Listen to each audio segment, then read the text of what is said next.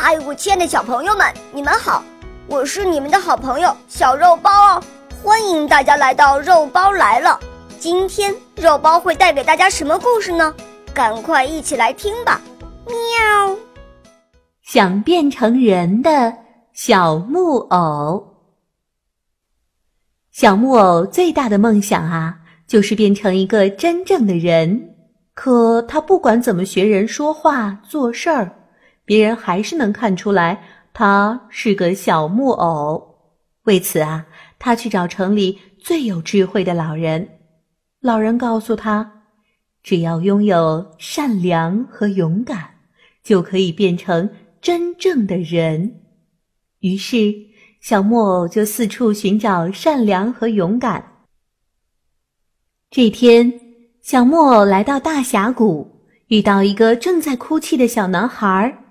小男孩说：“他的爸爸和哥哥为了养家，到峡谷深处的山洞里面去捕鱼，已经去过三天了，还没有回来。”听到这些，小莫二话不说跑到了洞口，想帮小男孩找回爸爸和哥哥。可是啊，这个山洞非常复杂，有很多很多岔路，四处漆黑一片，只听见。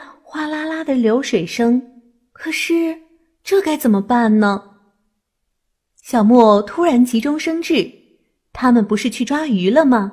那顺着洞里的河水，一定能找到他们。小木偶纵身跳进河里，顺着河水飘进了山洞。他飘呀飘呀，在一处岸边发现了小男孩的爸爸和哥哥。原来他们在山洞里面。迷路了，不仅吃完了干粮，还丢失了电筒。小木偶要带他们走时，才发现自己的火把马上就要烧完了，这可怎么办呢？小木偶想了想，就一只手紧紧地握住火把，另一只手拉起小男孩的爸爸和哥哥，带着他们朝洞外走去。不知过了多久。火把的光仍然照亮着他们脚下的路，小木偶手中的火把不但没有熄灭，还越来越亮。过了很久啊，他们终于走了出去。小男孩高兴地扑到了爸爸和哥哥的怀里。